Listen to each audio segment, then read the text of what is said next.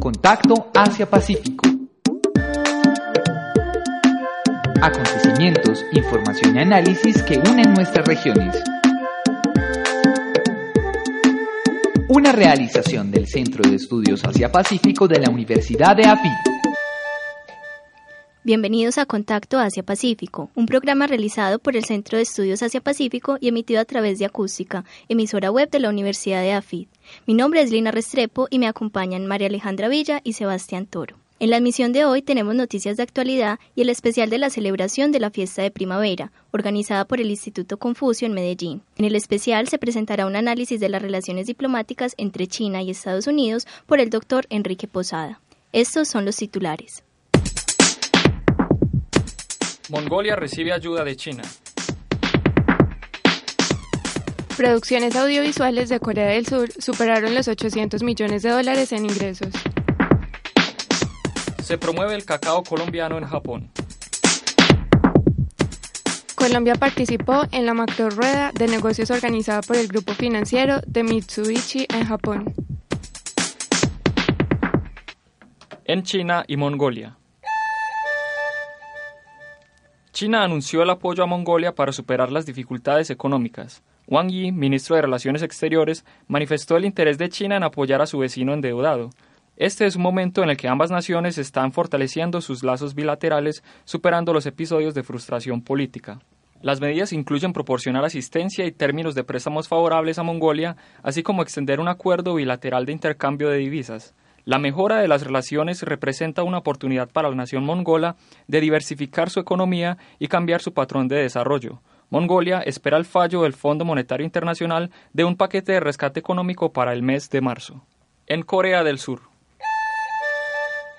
El pasado 20 de febrero, el Banco de Corea publicó datos sobre el sector de servicios audiovisuales en Corea del Sur. Se reportaron ingresos por más de 800 millones de dólares en el 2016, que se deben en gran parte a la exportación de producciones de sonido e imagen de la denominada ola coreana o Hallyu. El Banco de Corea viene haciendo seguimiento a esta creciente industria desde 2006. Los datos soportan que la industria audiovisual coreana logró un aumento del 40% de sus ingresos con respecto al año anterior, mostrando superávit en la balanza de servicios de 266 millones de dólares. En el caso particular de las exportaciones de películas, las producciones coreanas tuvieron un incremento interanual del 82%, alcanzando los 100 millones de dólares en ingresos. En Japón y Colombia. La Embajada de Colombia y ProColombia realizaron un evento de promoción de cacao colombiano en Japón. En el mes de febrero se llevó a cabo en Tokio un seminario para promocionar y aumentar las posibilidades de exportación del cacao colombiano procedente del Tumaco hacia el país nipón.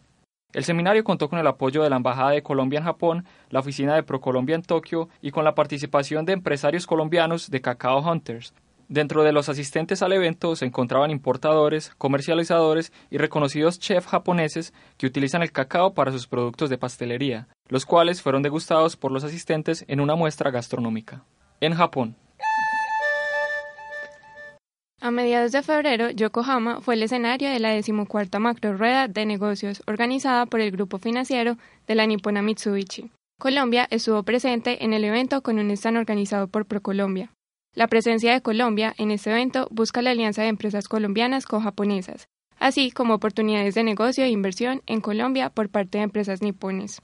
Desde 2005, la rueda de negocios reúne representantes de aproximadamente 3.000 empresas de diferentes sectores. Además, se constituye como un esfuerzo de la corporación Mitsubishi para convertirse en un socio comercial a largo plazo de las pymes mediante su grupo financiero. Especial Contacto Asia-Pacífico. una oportunidad para profundizar en la región. En los países asiáticos es muy importante la celebración del Año Nuevo Lunar. Según el calendario chino, este año corresponde al Año del Gallo de Fuego. El Festival de Primavera, conocido como Año Nuevo Chino, es el festival tradicional para las familias en China. Su origen se remonta a la dinastía Shang, cuando al inicio del año la gente hacía ofrendas a las divinidades y a los antepasados pidiendo tener buenas cosechas. Entre el 14 y 16 de febrero, el Instituto Confucio de Medellín realizó la celebración de Fiesta de Primavera con diversas actividades. Eventos como conferencias, actividades culturales, manualidades y degustación de comida china hicieron parte de la programación académica y cultural. A continuación, Caterine Márquez, asistente administrativa del Instituto Confucio de Medellín, nos cuenta cómo surgió el evento de la Fiesta de Primavera. La Fiesta de la Primavera la venimos celebrando en el Instituto Confucio hace aproximadamente cinco años eh, de forma ininterrumpida. Es la fiesta más importante, una de las fiestas más importantes para los chinos. Ah, marca también el inicio de un nuevo año del calendario lunar, que es una celebración que hay en bastantes países pues, de, de Asia, no solamente en China, sino también en Corea en, en, y en algunos otros países del sudeste asiático. En esta oportunidad, el Instituto Confucio promovió una serie de actividades culturales y académicas, entre las cuales podemos, eh, podemos destacar em, una conferencia sobre las relaciones Em, entre China y Estados Unidos frente a la nueva administración de Trump. Em, adicionalmente tuvimos un día de actividades en la Universidad de Afit, un día donde hicimos corte de papel, donde jugamos algunos juegos tradicionales, estuvimos con adivinanzas, escribiendo el nombre en chino, en chino mandarín, haciendo también eh, algunas otras manualidades, entre otros. Y finalmente tuvimos una charla con el apoyo de la Embajada de la República Popular China en Colombia acerca de las becas de estudio. También nosotros presentamos nuestras becas de estudio del Instituto Confucio, las cuales son cerradas para eh, estudiantes de chino mandarín. En China existen diversos rituales y ceremonias especiales para la fiesta de primavera. Por eso, Caterine Márquez nos habla un poco sobre estas tradiciones en el país asiático. en estas, en estas épocas o, en, durante la fiesta de la primavera y para la preparación del año nuevo, tienen algunos rituales eh, o también supersticiones que son bien interesantes eh, y que de alguna manera se asemejan a lo que nosotros tenemos acá y que llamamos agüeros, a modo de agüero. Por ejemplo, es importante limpiar muy bien la casa la noche antes de noche, de noche Em, se prepara también un banquete para toda la familia. También hay un fenómeno bien interesante que es em, la migración, la migración más grande eh, que ocurre dentro de un mismo país. Es decir, los, los las personas que trabajan en las ciudades van a sus lugares de origen a encontrarse con su familia, a pasar pues esta noche, noche vieja en familia. Entonces es una gran diáspora que ocurre dentro del país, las ciudades grandes y más conocidas como Beijing, Shanghai, eh, Shenzhen, Guangzhou, eh, Nanjing, Qingdao, todas estas que están en la costa que son grandes polos de desarrollo, todas estas ciudades se desocupan prácticamente y la gente, la gente va a sus lugares de origen que están en el interior de China y, pasan pues Nochevieja. Adicionalmente tienen como costumbre pues eh, trasnochar ese día, aguantar hasta el otro día con todas las celebraciones, música, baile que pueda haber, obviamente con el estómago también muy llenito. En cuanto a comida, en algunos lugares eh, comen ravioles chinos, que son unas especies de empanaditas, y en el, y en el norte comen muchas pastas. Entonces, esto pues significa que una que, que tendría pues muchos más años de vida, una mayor longevidad.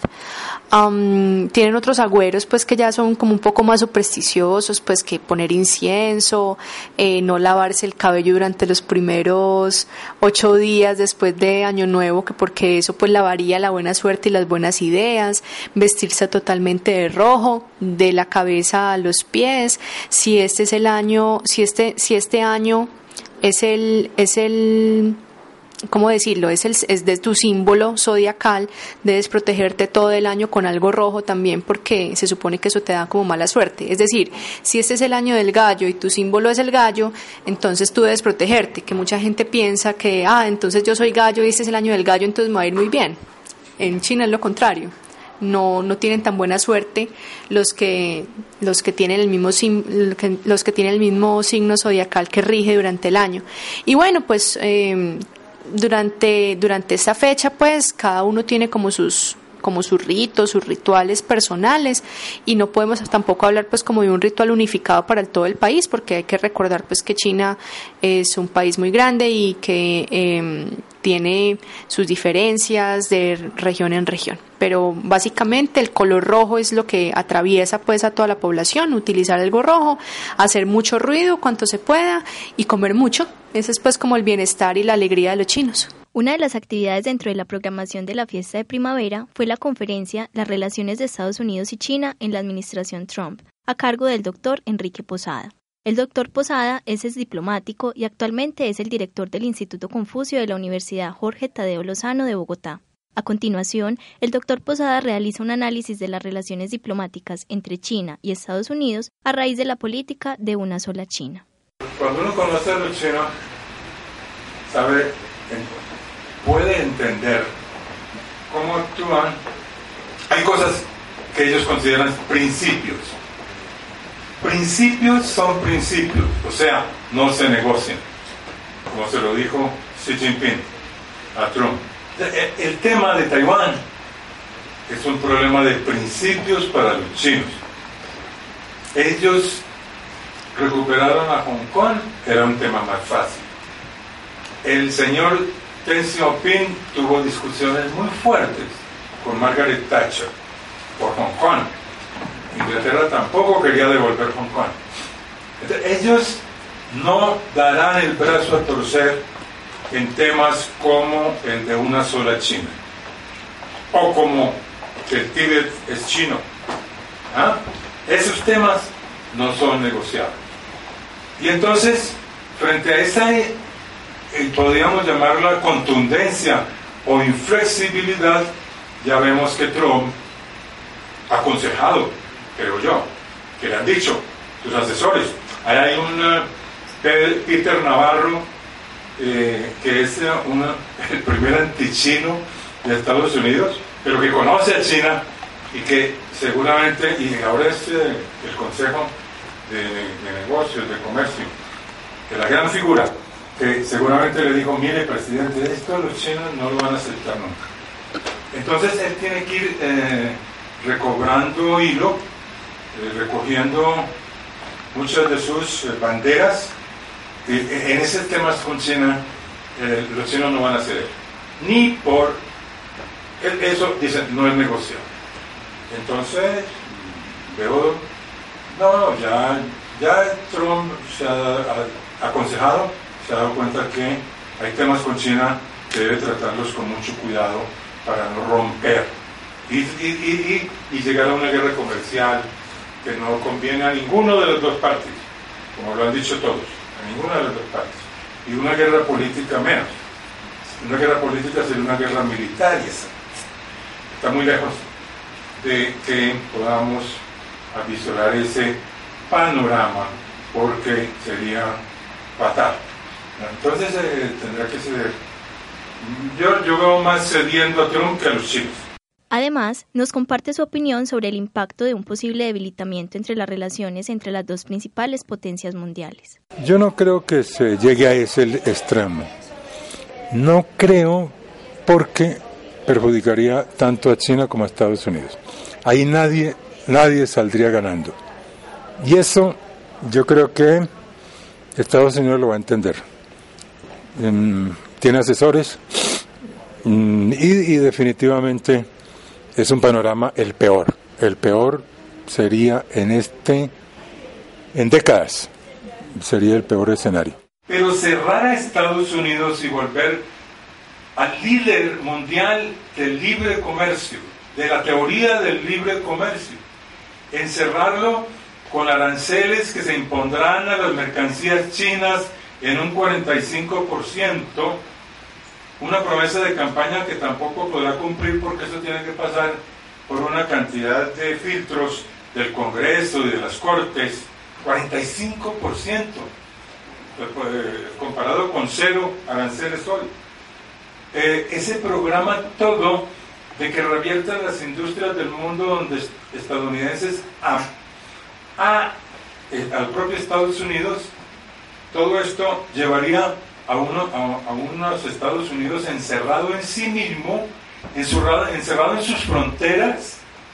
Eh, este es el quiebre total de la globalización, sería, sería el quiebre total de la globalización de la interconexión de las economías del mundo y entonces esa oportunidad la aprovecharía China.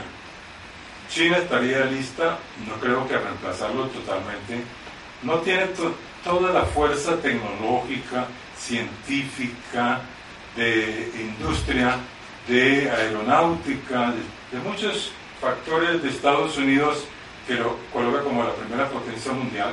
Todavía no los tiene China, pero sí en parte, pero su, poder, su músculo financiero y, y su capacidad productiva es muy grande, entraría a reemplazar a Estados Unidos en este prospecto de continuar con la globalización del mundo y, como lo dijo Xi Jinping en la conferencia de Davos, de navegar en un amplio océano sin fronteras como hasta ahora. Especial Contacto Asia-Pacífico. Una oportunidad para profundizar en la región. Hemos llegado al final de nuestra misión. Los invitamos a escuchar el próximo programa de Contacto Asia-Pacífico en señal en vivo, todos los martes, jueves y domingos a las 2 y 30 de la tarde por la emisora web acústica.edafit.edu.co. Muchas gracias a nuestros oyentes.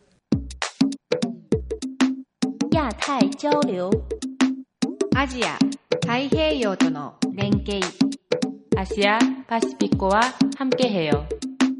Contacto Asia-Pacífico. Acontecimientos, información y análisis que unen nuestras regiones.